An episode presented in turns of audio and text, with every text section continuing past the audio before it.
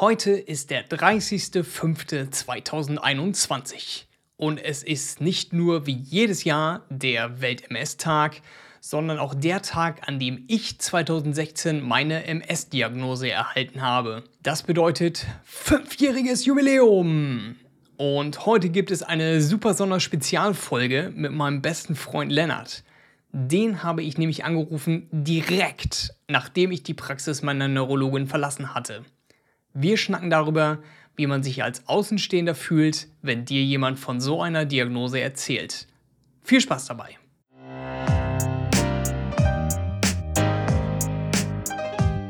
Moin bei Eye of Patrick. Hier geht es um die Krankheit MS und alles, was mit ihr zu tun hat. Ich will dir zeigen, dass das Leben auch mit der Diagnose verdammt geil ist. Heute rede ich mal nicht mit einer externen Person, sondern mit einem sehr, sehr guten Freund. Und dieser Freund heißt Lennart, ähm, wohnt mittlerweile in Hamburg und wir haben uns so bummelig 2006, 2007 kennengelernt, als ich die Schule gewechselt habe. Und aus welchen Gründen auch immer sind wir aneinander hängen geblieben. Lennart, schön, dass du heute da bist. Moin, hi. Lennart, ich erinnere mich noch, es war der 30.05.2016, irgendwann vormittags. Es hat irgendwie ein bisschen geregnet, wenn ich mich noch erinnere. Und du warst die erste Person, die ich angerufen habe oder die ich kontaktiert habe, nachdem ich bei meiner Neurologin aus der Praxis bin und die Diagnose Multiple Sklerose im Gepäck hatte. An was erinnerst du dich noch, äh, was wir, was ich damals irgendwie leicht aufgelöst von mir gegeben habe? Also äh, als du mir überhaupt äh, letztens ähm, oder mich eingeladen hast, irgendwie mit dir darüber zu sprechen, musste ich zuallererst irgendwie mal kurz äh, überlegen, wie krass lange das schon her ist. Und dachte dann kurz so, wow, das sind schon ein paar Jahre her. Und äh, in der Zwischenzeit ist schon echt viel passiert. Ähm, und ich hatte kurz äh, die Befürchtung, ey, scheiße, ich kann ja gar nichts, irgendwie, ich, ich möchte gerne mit dir darüber sprechen und ich weiß doch bestimmt gar nichts mehr. Und dann habe ich mich aber irgendwie so ein bisschen in meinem, äh, in meiner Erinnerung gekramt und das dann doch, ähm, hat sich dann relativ schnell auch herausgestellt, dass dieses Gespräch witzigerweise doch ziemlich hängen geblieben ist. Also ich konnte mich dann doch an erstaunlich viele Kleinigkeiten erinnern. Und ähm, ja, also ich, ich fange einfach mal an. Und ähm, ich weiß noch, dass ich, äh, das war in, unter der Woche, ich war arbeiten und saß relativ unspektakulär in meinem Büro und äh, ja, mein Handy klingelte und äh, dachte, ja, habe gesehen, dass Patrick anruft und dachte mir dann, ja, ist, ja nett und ich hatte jetzt auch nicht so super Wichtiges zu tun, bin glaube ich auch sofort rangegangen und ähm, ja, habe aber auch relativ schnell gemerkt, dass irgendwas nicht so in Ordnung ist und dass irgendwas nicht stimmt. Und ich glaube, du wusstest auch äh, gar nicht so richtig, wie du, was du sagen sollst oder wie du das Gespräch anfangen sollst und hast irgendwie da so ein bisschen, ja, irgendwie rumgestammelt. Und dann habe ich auch schnell gemerkt, dass du tatsächlich relativ oder ziemlich aufgelöst warst und hat mir dann erzählt, dass du beim Arzt warst und äh, dass bei dir MS diagnostiziert wurde und äh, ich muss ehrlich gesagt sagen, ich habe bis zu diesem Zeitpunkt ähm, mich sehr oder eigentlich gar nicht damit mit diesem Thema beschäftigt. Ich wusste in dem Sinne, dass es das gibt, äh, dass es Multiple Sklerose gibt und dass es eine ähm, sehr ernstzunehmende Erkrankung ist, aber mehr eigentlich auch nicht. Und ähm, wusste aber auch eigentlich an deinem oder konnte dann an deinem Zustand auch relativ und an diesem groben Wissen, was ich hatte, relativ schnell eins und eins zusammenzählen und dann auch denken so, fuck, das ist richtig ernst. Und äh, war dann auch im ersten Moment erstmal so, hä, wie, was? Also wir reden gerne über ernste Sachen, aber wir reden auch gerne über nicht so ernste Sachen und lachen immer viel und haben viel Spaß gemeinsam. Und das war dann natürlich eigentlich so, wenn, äh, als du anriechst, erstmal so, das hat mich halt äh, so total rausgerissen, weil ich natürlich irgendwie erstmal dachte, so, es ist irgendwas und weiß nicht, oder du rufst nur so an. Und ähm, das hat mich dann relativ schnell äh, ja quasi runtergeholt von äh, ähm, und ja, da war ich erstmal platt und wusste dann auch erstmal gar nicht so richtig, musste erstmal meine Gedanken sortieren. Moment, irgendwie Patrick und irgendwie Multiple Sklerose und Scheiße und ja, ich, was ich konkret, glaube ich, dir als erstes gesagt habe, das weiß ich tatsächlich nicht mehr. Aber ich kann mich auf jeden Fall an die Situation erinnern, dass ich erstmal, äh, ja, was, oder nicht, ja, oder dass ich auch gemerkt hatte, dass ich halt so ein bisschen nervös wurde. Also so ein bisschen, äh, also keine Panik bekommen habe, aber irgendwie auch so körperlich so ein bisschen reagiert hatte und dann gemerkt hatte, fuck, das ist scheiße, was mache ich jetzt so? Was ist denn jetzt, Kacke, was ist jetzt, was passiert jetzt? Was passiert jetzt mit dir? Und ich glaube, äh, versucht irgendwie so ein bisschen einfach, ich glaube ich einfach gefragt, irgendwie was los ist, was das jetzt heißt und wo du bist und was du machst und ähm, ich kann dir auf jeden Fall sagen, du warst nicht annähernd so nervös wie ich in dem Moment. Das, das mit ziemlicher Sicherheit, ja. Aber ich musste mich auf jeden Fall erstmal irgendwie ähm, nicht setzen, sondern im Gegenteil, ich habe das dann immer, wenn irgendwie sowas passiert, dass ich dann eher, also ich kann dann nicht sitzen bleiben, ich muss dann aufstehen und irgendwie hin und her gehen, weil ich das dann irgendwie, äh, ja, damit ausgleichen muss. Und das weiß ich, das habe ich auf jeden Fall gemacht, dass ich da irgendwie äh, nervös in meinem Büro hin und her lief und Tür zugemacht habe und irgendwie erstmal äh, auf und ab gewandert bin, da während ich mit dir gesprochen habe. Ähm, ja, und auf jeden Fall ähm, nach wahrscheinlich den ersten Minuten relativ, ja, weiß nicht, wie, inwiefern das hilfreich war oder nicht, kam ich dann zumindest aber auch selbst oder ganz schnell zu dem Schluss, okay, ich, äh, es ist scheiße, ich muss irgendwie zu dir. Irgendwie muss ich, muss ich da runterfahren äh, und so schnell wie möglich und äh, ja, irgendwie bei dir sein. Das war so der zweite Impuls, den ich dann hatte, nachdem sich die ersten Gedanken so gefasst haben. Und ich glaube, das haben wir dann auch relativ schnell versucht zu organisieren, was dann immer einfacher äh, gedacht ist. Ähm, dann so schnell mal zwischendurch äh, in Köln. Ich hatte dann irgendwie auch andere Termine. Das Wochenende, das, das nächste, was anstand, war natürlich irgendwie schon komplett verplant. Und das war äh, ja dann nicht, nicht ganz so leicht wie gedacht, aber ja, letztendlich hab, haben wir das dann ja auch, oder habe ich das dann auch gemacht. Ja, genau. Du wohnst äh, oder hast damals schon in Hamburg gewohnt und ich war zu der Zeit in Köln. Das heißt, bummelig 400 Kilometer, glaube ich, so um den Dreh zwischen uns. Und äh, du hast äh, natürlich auch ein Arbeitsleben und ein normales Leben. Und zwei Wochen später hast du dann deinen Weg nach Gölle gefunden. Und ähm, wir, ich meine, wir haben viel viel Gedöns in der Schule äh, zusammen gemacht und ich war ja auch immer ein recht ähm, frohlockender Typ, so vom, vom, vom Gemüt her. Und wie war das denn so? Habe ich meine Lockerheit in diesem Gespräch äh, irgendwie verloren, aufrechterhalten oder äh, so? Wie, wie, ging es mir damals? Also das war auf jeden Fall also ich habe dich vorher noch nie so erlebt.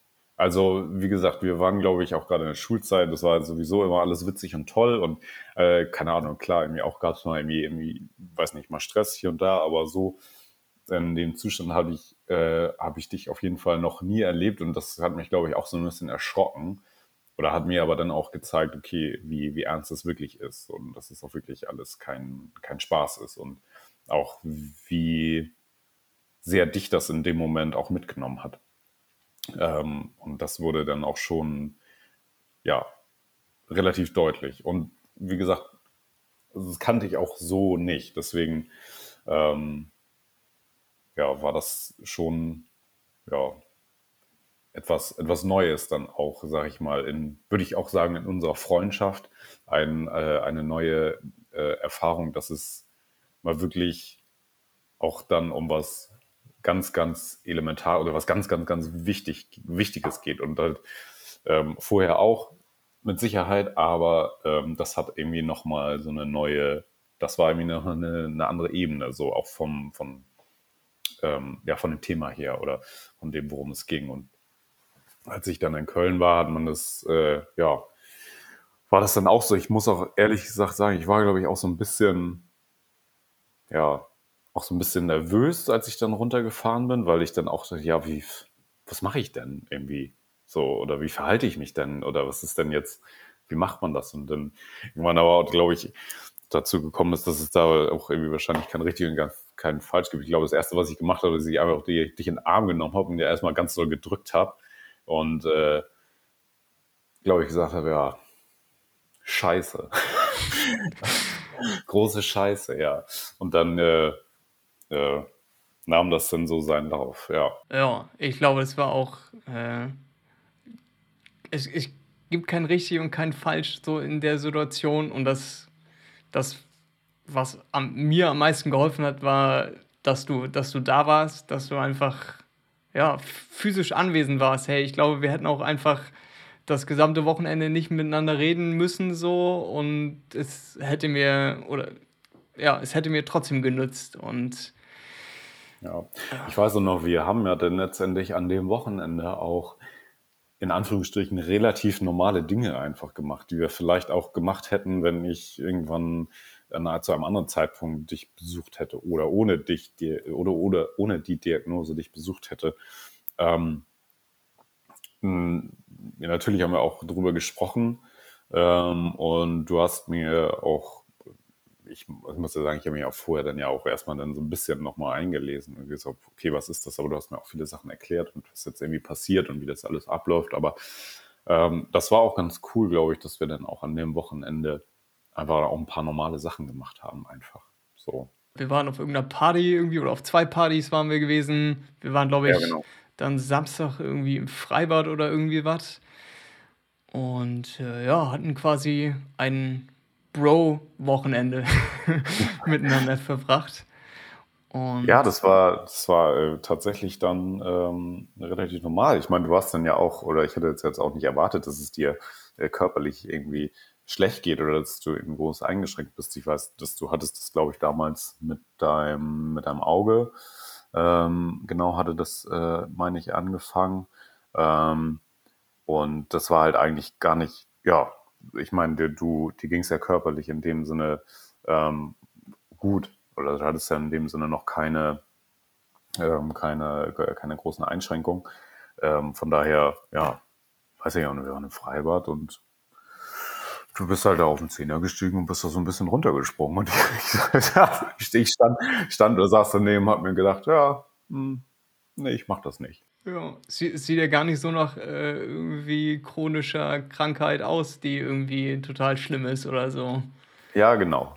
Richtig. Und das war dann in, dem, in der Phase natürlich tatsächlich eher so das Emots oder ja, die, das, der, der, die emotionale Schwierigkeit, glaube ich, dann ähm, in, zuallererst zumindest so in der ersten Zeit.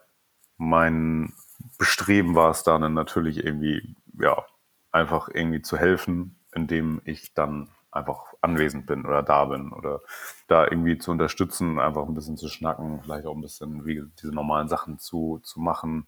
Ja, und äh, ich, ich hatte das nicht erwähnt, aber nur der Vollständigkeit halber.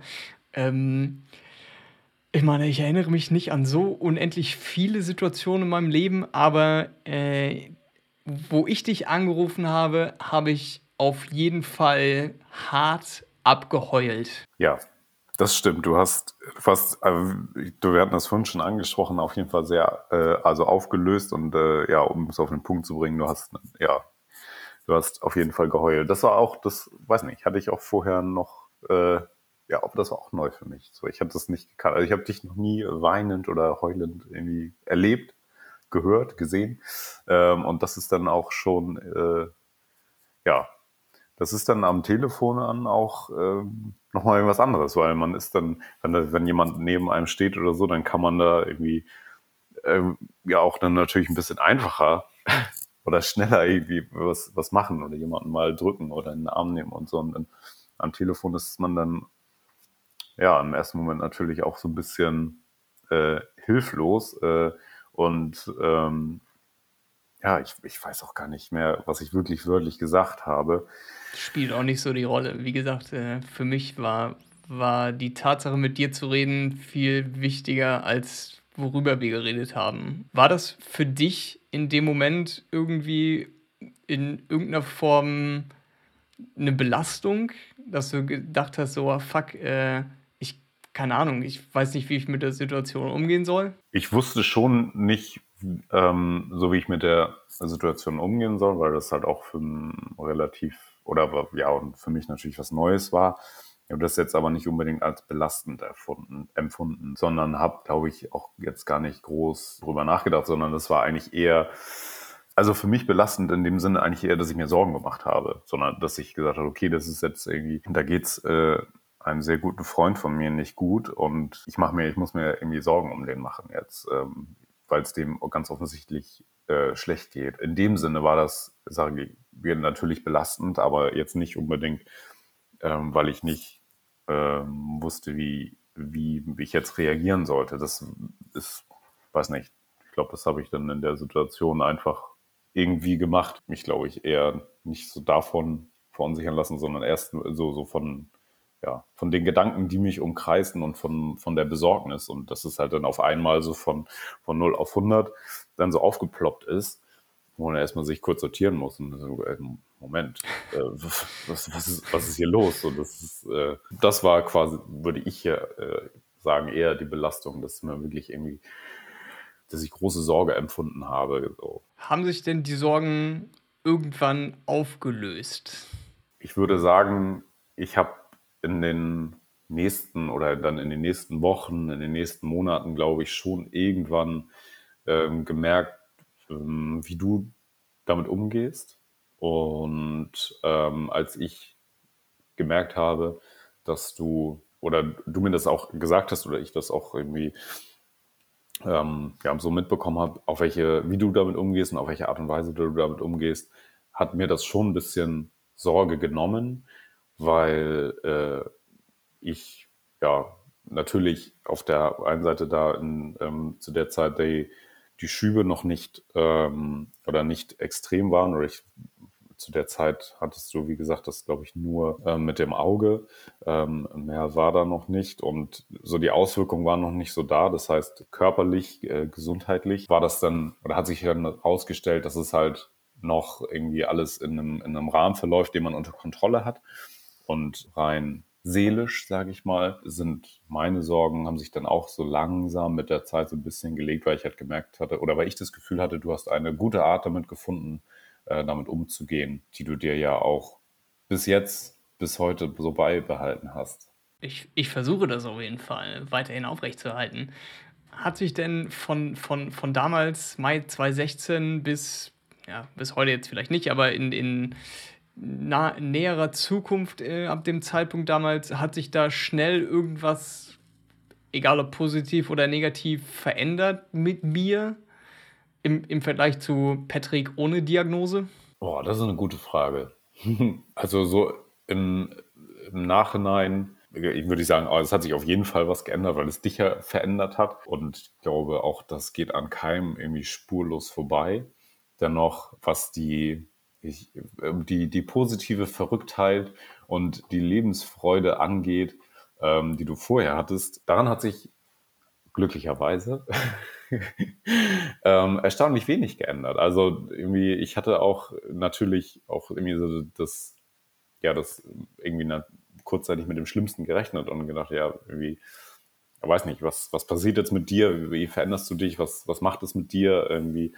Und war dann natürlich irgendwann auch so ein Stück weit erleichtert, dass ich dann gemerkt habe, okay, gut, das hat sich natürlich irgendwie geprägt.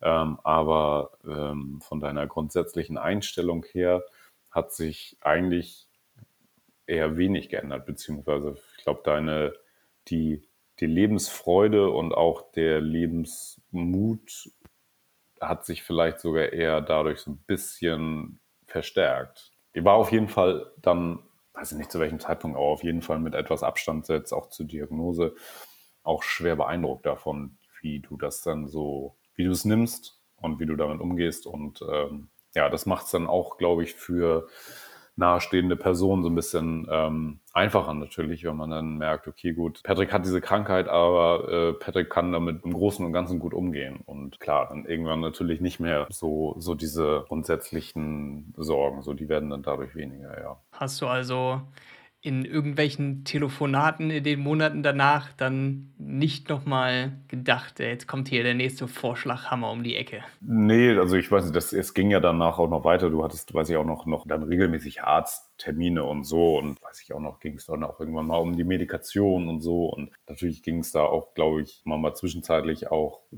dir nicht so gut. Ich kann das jetzt auch zeitlich schwer eingrenzen, wann jetzt diese Down-Phase, sag ich mal, dann ähm, die erste wieder langsam bergauf ging. Das hat ja auch, ähm, das passiert ja auch nicht mal eben so. Das zieht sich ja auch, oder hat sich bei dir ja auch so ein bisschen gezogen. Ich glaube, es hat bummelig einen Monat gedauert, so die allererste Phase, weil den Monat oder exakt 30 Tage später war ich ja in Zürich äh, wieder zum Klippenspringen oder zum Showspringen ähm, auf dem Zürich-Fest. Und da habe ich dann so das Final gemerkt, dass auch mit Doppelbildern und mit der Krankheit, mit der Diagnose im Gepäck, bin ich exakt den gleichen Weg gegangen in meinem Leben, den ich auch vorher gegangen bin.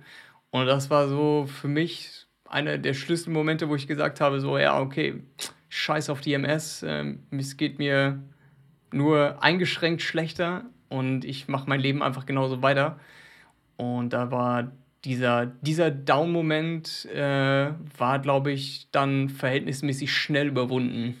Ja, das war, glaube ich, auch, dass ich mir vielleicht da auch gedacht hatte oder dass ich dann erstaunt war, dass du dann tatsächlich irgendwie dann auch so früh schon wieder so einsteigst, auch ins Klippenspringen und so, wo ich mir dann natürlich da auch gedacht hatte, so, ob das so eine gute Idee ist. Äh, ähm, aber gut, du hättest dich wahrscheinlich so, sowieso nicht davon beeindrucken lassen, wenn ich dir gesagt hätte, du, das ist aber keine gute Idee.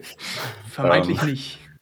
Aber äh, ja, das hat mir dann irgendwie auch so ein bisschen dann schnell wieder gezeigt, okay, gut, das ist halt, da bist du dann, dann auch wieder der Alte geblieben. Und da habe ich dann gemerkt, dass es dann auch wieder bergauf ging. Das ist halt, dass du dich ja nicht einschränken lässt und einfach sagst, ohne das auf die leichte Schulter zu nehmen, ähm, gesagt hast, ich krempel jetzt aber mein Leben nicht um. Ähm, sondern ähm, mach weiter und mach meine Sachen, die mir Spaß bringen und die mir Freude bereiten, weiter und alles, alles weitere wird sich äh, dann äh, zeigen oder wird sich dann damit schon irgendwie verbinden lassen. So, ne? Und das fand ich, ich kann es nur nochmal sagen, das fand ich auch äh, stark beeindruckend und ähm, glaube auch, das war der, der richtige Weg, so auf jeden Fall, wenn man das so bisher äh, sagen kann. Ich finde, ich empfand das damals und finde es immer noch als den richtigen Weg, denn sich der Krankheit aufzugeben, ist ja äh, für mich keine Option. Und nun, nun bin ich mit äh, ja, seichteren oder leichteren Symptomen irgendwie äh, unterwegs, wofür ich, ja, dankbar kann ich dir dafür nicht sein, ne? aber klar, äh, wenn es mir irgendwie richtig physisch schlecht gehen würde, dann klar, sähe, sähe die, die Welt ein bisschen anders aus, aber ähm, hätte, hätte Fahrradkette, ist halt nicht so und äh, dementsprechend wird das Leben einfach so gelebt, wie es kommt. Ja, genau. Und das hätte natürlich so, trotz der vielleicht relativ ähm, oder der eher schwächeren Symptome hätte es ja trotzdem auch ganz andere Möglichkeiten gegeben oder vielleicht dann auch andere äh, Menschen sich vielleicht dann auch eher ähm, ja, vorsichtiger gewesen oder hätten dann tatsächlich irgendwie ihr Leben stark angepasst. Und das ist ja auch, da gibt es ja dann auch am Ende kein richtig und kein falsch. Das muss wahrscheinlich auch jeder für sich selber wissen. Aber ich hatte dann immer das, ähm, das äh, Gefühl, dass es äh, für dich auf jeden Fall so der richtige Weg ist und dass es auch eine gesunde, ähm, eine gesunde Art und Weise für dich ist. War dann natürlich auf jeden Fall auch sehr froh und so ein bisschen erleichtert darüber, dass es dir dann okay damit ging. Nun spulen wir ein bisschen vor. Mai 2016, heute ist äh, Mai 2, äh, doch 2021. Hat, hattest du irgendwann in dieser Zeit irgendwann mal die Befürchtung, dass irgendwas ja, Schlimmeres wieder passiert oder dass du dir irgendwie krasse Sorgen gemacht hast? Ich glaube, so krasse Sorgen wie am Anfang äh, nicht. Also wir man muss ja auch dazu sagen, dass ähm, ja, wir ja auch immer in einem räumlichen Abstand irgendwie sind und zwar immer regelmäßig sehen, aber da können halt auch schon mal ein paar Monate dazwischen liegen oder auch, äh, wenn man mal ein paar Wochen nichts voneinander hört, ist das eigentlich ja auch nicht so unüblich und ähm, aber auch kein Grund, sich Sorgen zu machen. Ich hatte immer das Gefühl, wenn es, oder ich habe mich auch immer darauf verlassen können, dass wenn es mal irgendwas gibt, ähm, dass du dann auch äh, irgendwie dich meldest und sagst, hier, ja, bei wieder neuen Schüben und äh, wieder anderen Wirkungsweisen war es natürlich so, dass ich dann zwischenzeitlich auch mal dachte, oh, im Moment ist es nicht so gut, im Moment ist es was Neues und ähm, ja, du mich da dann auch so ein bisschen auf dem Laufenden gehalten hast immer. Klar war das dann schon mal so, dass ich gesagt habe, oder so für mich gesagt habe, oh, ich hoffe mal, das äh, ist jetzt tatsächlich nur äh, eine Phase, ähm, die schnell wieder, wieder abklingt, aber so große Sorge wie zu Anfang eigentlich nicht vorbei. Ähm, es eine Situation mal gab, ähm, da habe ich mir tatsächlich äh, nochmal starke Sorgen gemacht, ähm, wo äh, nämlich Maria ähm, mich kontaktiert hatte und ihr irgendwo am anderen Ende der Welt wart. Wo war das denn noch? War das in, Süd war das in Südamerika? Das war in Südamerika im Amazonas, äh, direkt an der Grenze zwischen Peru und Kolumbien. Richtig, genau. Und da doch, also das stimmt, das äh, fällt mir jetzt ein. Ähm, doch da habe ich mir nochmal Sorgen gemacht, weil mich da tatsächlich Maria angerufen hat und gesagt hat, irgendwie Patrick geht es nicht gut. Und ähm, ich quasi dann irgendwie per Fernsteuerung irgendwie von mir aus versucht habe, irgendwie ähm, ja, da zu, zu helfen. Ähm, ja, auch wieder durch irgendwie Telefonate und irgendwie ähm, Gespräche und, und Beistehen. Und das hat am Ende irgendwie dann auch geklappt. Ähm, aber äh, doch, da habe ich mir nochmal Sorgen gemacht, auf jeden Fall. Da hatte ich äh, nochmal ähm, ja, etwas das größere Bedenken um deinen Zustand. Ja, das war auch echt nicht so geil. Also ich meine, ähm, da waren wir ja dann auf einer mehrmonatigen Südamerika-Reise und ich habe dann halt wirklich einen dicken, dicken Schub bekommen. Und äh, da ging es mir auch dann so psychisch gesehen echt nicht so gut. Ich, ich habe eigentlich mit niemandem geredet irgendwie, also gar nicht. Und wollte am liebsten nur alleine sein irgendwie. Und äh, da weiß ich, dass es auch für Maria keine einfache Situation war. Ja, genau. Und das äh, weiß ich auch. Dann haben, wir hatten auch gesprochen und habe ich auch gemerkt, so das hat, das glaube, das hattest du mir auch gesagt, so dass irgendwie ist es, dass du auch gar nicht so richtig wusstest, was mit dir los ist, dass du irgendwie auch keinen Bock hast irgendwie auf andere Leute und irgendwie auch gar nicht so irgendwie richtig mit den Leuten schnacken willst, eigentlich willst du nur deine Ruhe haben und glaube ich da versucht habe auch so ein bisschen zwischen euch zu vermitteln und äh, Maria irgendwie so ein bisschen zu beruhigen und weiß nicht, mit dir einfach ein bisschen zu schnacken, um irgendwie ja ein bisschen rauszufinden, was da los ist. Ich glaube, dann hattet ihr aber auch noch die Schwierigkeit, dass es, dass ihr da irgendwie auch mehr oder weniger zügig dann an irgendeinen Arzt kommen musstet. Ja, genau. Wir waren ja am Arsch der Heide einfach. Im, im Schub gibt es ja nur eine einzige Möglichkeit, mehr oder weniger den Schub zu behandeln. Das ist mit hochdosiertem Cortison. Und ich sag mal so, irgendwo im Busch, äh, wo Krokodil und äh, Schlangen auf dem Grill liegen, war dann die nächste medizinische Versorgung auf jeden Fall nicht gewährleistet, so ganz schnell. Und äh, ja, das hat dann halt auch nochmal dazu beigetragen, dass es nicht die allerentspannteste Situation war. Und dann ging es ja glücklicherweise zügig danach nach Lima ins Krankenhaus und ich habe einen deutschen Neurologen dort in der Klinik gehabt und dann ging es auch verhältnismäßig schnell wieder bergauf. Ich hatte dann auch irgendwie versucht, so ein bisschen Kontakt zu halten, aber das war dann tatsächlich, glaube ich, auch, dass ich das auch nach ein paar Tagen schon alles wieder so ein bisschen gebessert hatte. Und dann da habe ich mir irgendwie, ich weiß auch noch danach, habe ich mir auch gedacht, Mensch, echt, Patrick, ey, bei dem ist auch immer irgendwas los. So, das ist, da habe ich auch kurz gedacht, kann, muss das denn wirklich sein? so, ist natürlich so ein bisschen weniger Risiko hier und da vielleicht, war auch nicht so schlecht. Aber, ja, das ist ähm, richtig, das ist richtig. Manchmal kann es auch ein bisschen weniger sein, aber äh, ja, nicht so mein Style.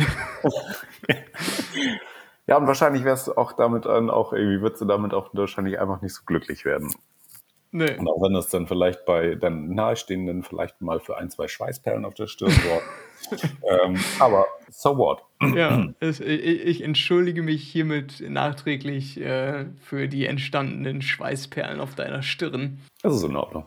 Nun habe ich dir nicht nur während meines Südamerika-Urlaubes quasi Schweißperlen auf die Stirn getrieben, sondern ja vielleicht auch damals am 30.05.2016 als ich dich vollkommen uninformiert angerufen habe und ich dir auch eigentlich gar nichts sagen konnte, außer ja, fuck, ich habe MS. Was hätte für dich oder was hätte sich eventuell für dich geändert, wenn ich dich erst pff, vier Wochen später angerufen hätte mit viel mehr Wissen über die Krankheit?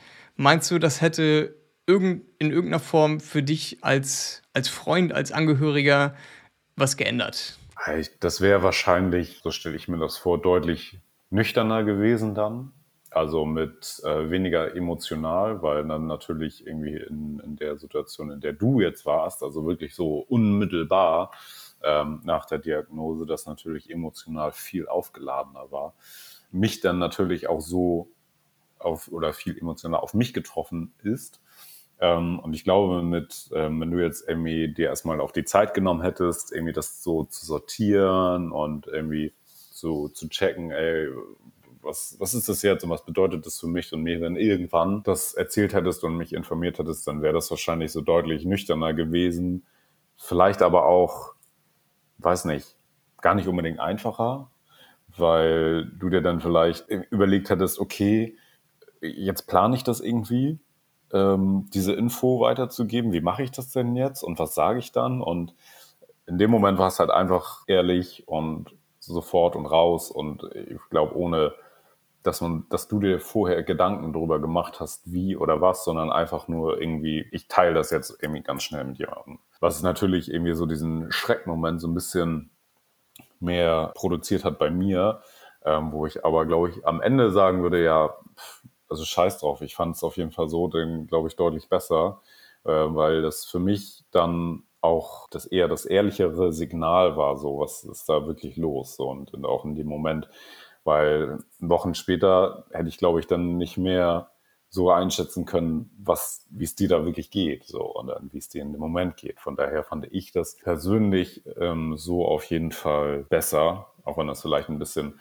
erschreckender dann ist. Das muss wahrscheinlich auch jeder für sich so sein, den Weg da äh, finden, ähm, sich da mitzuteilen. Aber so grundsätzlich glaube ich schon, dass irgendwie das sehr, wie wichtig ist, da das mit Freunden und Angehörigen irgendwie zu teilen und die dann mit ins Boot zu holen, um einfach zu sagen, ja, so. Man ist nicht alleine mit der Scheiße. Ja, genau, man ist dann nicht alleine und das dann auch zurückzubekommen. Ich meine, jeder irgendwie geht da natürlich auch als Angehöriger, Freund anders damit um, aber letztendlich ist es auch wurscht, weil irgendwie jede irgendwie Interaktion damit und jede Reaktion darauf ja irgendwie zeigt, ja, das, da passiert irgendwie was und äh, ich habe irgendwie Anker irgendwo, äh, an denen ich mich irgendwie so ein bisschen halten kann. Ich bin damit nicht alleine. Ich habe äh, Leute, ich, mit denen kann ich darüber reden, ähm, wenn es besser wird, wenn es schlechter wird und, und, egal. Und letztendlich ist es Inhalt und Form dann auch Latte.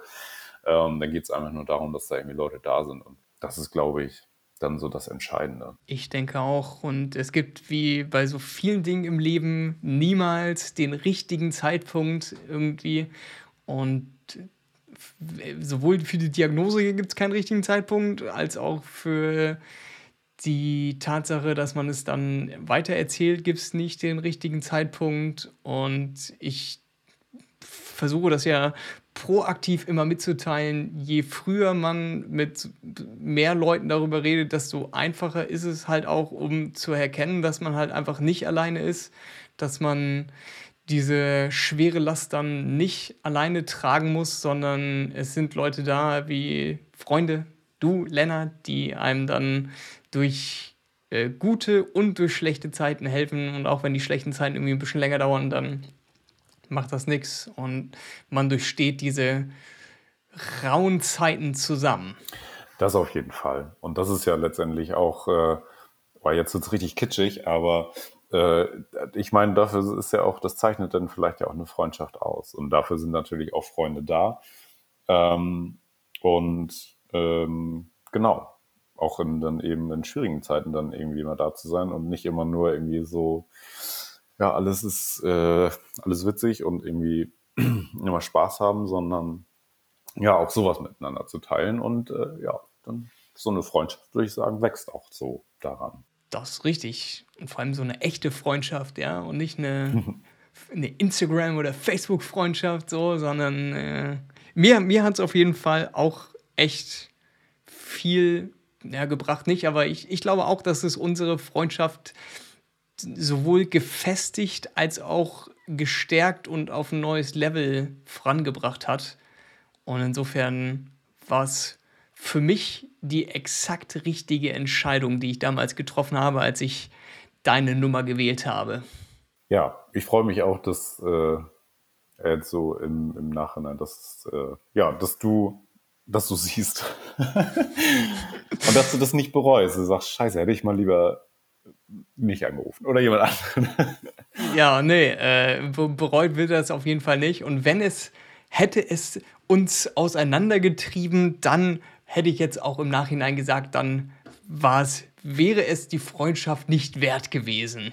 So. So sieht es nämlich aus. Da unsere Freundschaft aber nicht durch mein Telefonat beendet wurde und wir auch noch heute exakt fünf Jahre später gut befreundet, wenn nicht sogar noch besser befreundet sind, freue ich mich, wenn wir uns das nächste Mal wieder physisch treffen können und nicht irgendwie telefonieren oder so und mal wieder einen Drücker verteilen können. Und ja, was soll ich sagen, Lennart? Ey, danke dir für alles bisherige und schon mal ähm, für alles zukünftige.